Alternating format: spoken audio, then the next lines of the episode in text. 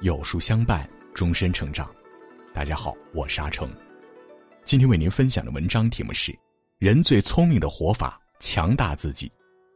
如果你喜欢今天的分享，不妨在文末右下角点再看。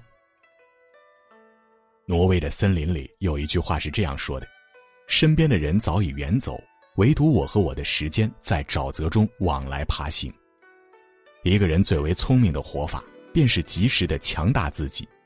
当你真正强大起来了，真正拥有足够的底气和资源了，自然能够靠自己漂亮的活着。哪怕其他人都逐渐的离开你的生活圈子，或是即便所有的人都在奋进的道路上走散了，而你还能坚持着走下去，甚至还能泰然自若的面对人生里的起起伏伏，这就是强大的自己所带来的力量。一自食其力。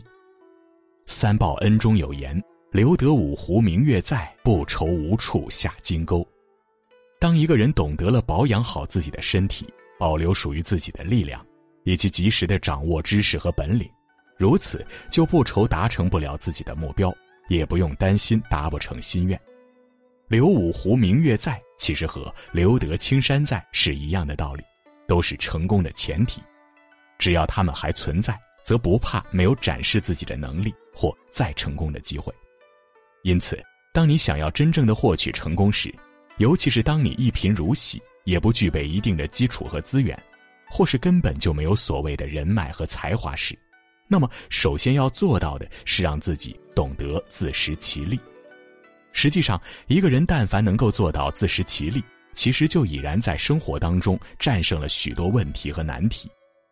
在一次综艺节目上，蔡康永在裁判席上提到了自己的一段经历，因为自己遇到了一些特别糟糕的问题，心情跌落谷底，怎么也提不起心气来，于是试着向要好的朋友倾诉，可没有想到的是，自己这样的做法非但没有得到对方的安慰，反倒是把他们都吓了一跳。其中有的朋友说：“连你都崩溃了，那我们怎么办？”一个人不管到了什么样的年龄阶段，也不管取得了多大的成就和成功，其实接下来依旧会遇到这样或那样的问题。当你满以为自己的倾诉或许能够得到他人的理解，觉得再不济也能得到对方的安慰，殊不知现实却可能给你一记响亮的耳光。你不坚强懦弱给谁看？你不自食其力，谁会成为你一生的依靠？正如最后蔡康永如此说道：“人生不能寄望在别人身上，不管别人是恶意还是善意，都不要寄希望在别人身上。如果你根本就觉得对方帮不上什么忙，那你在别人面前展现崩溃这件事儿是换不来什么的，反倒是给自己带来了无数的困扰。遇到问题，唯有靠自己勇敢的迎难而上，这个问题才能得以根除。”如果什么问题都需要别人来帮忙才能真正解决，那就代表着类似这些问题在下一次出现时，你还是不能靠自己去面对、去处理。所以，努力的让自己趁早的自食其力，你将不仅能够收获一种自在的生活，还能拥有一种舒畅的心灵体验。二、内心强大。显然，一个人若是想要做到自食其力，则需要内心强大。因为只有内心强大了，人在行为举止上才能显得独立、沉稳、成熟。当然，一个人也只有在为人处事上显得成熟稳重，才能给人一种可靠的感觉。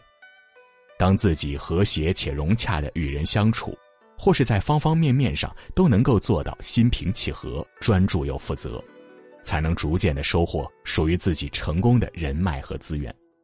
由此可见。成功的人之所以能取得成功，从来不是靠运气，而是靠日积月累以及持之以恒的付出和坚持来获取的。也正是如此，他们才能在得到了一些属于自己的独一无二的经验和心得时，便在某些领域上展现出自身的才华和能力，从而获取成功。北宋时期的范仲淹，打小家境贫寒，年幼丧父，母亲改嫁常山朱氏。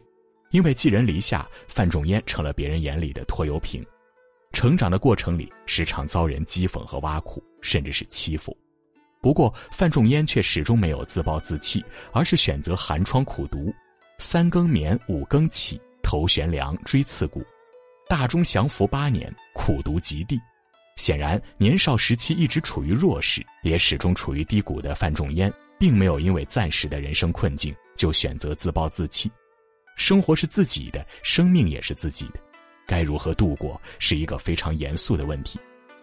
当范仲淹选择了向命运发起挑战之时，便是他自我磨练心智之际，也是打造一种强大的自我内心的伊始。由此可见，范仲淹之所以能够让一个寒门子弟的自己。最终坐上了万人之上的宰相之位，皆在于自己做到了内心强大。人在低谷时最聪明的做法是强大内心，人在困境时最聪明的选择也是强大内心。强大的内心既是一种智慧的处事方式，也是必要的一种生命修行。三，人生只能靠自己。其实，不管身边的人到底能不能帮到自己。自己都要有一种凡事靠自己的心理，因为靠树树会倒，靠人人会跑，唯有靠自己才能真正有所依靠。人生靠自己，说到底就是将一切的主动权都牢牢抓在自己手上。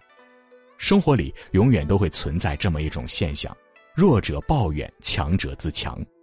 于丹曾说：“孔子说，仁者不忧，智者不惑，勇者不惧。”内心的强大可以化解生命中很多很多遗憾，每个人都应该学会改变、提升、强大自我，如同仁者不会无故担忧，也像智者一般不惑而活，更要做到像一个勇士一般无所畏惧，打造内心的强大，化解生活以及生命长途当中所遭受的遗憾，勇于攀登，去铸就属于自己的人生高光时刻。点个再看。一起共勉。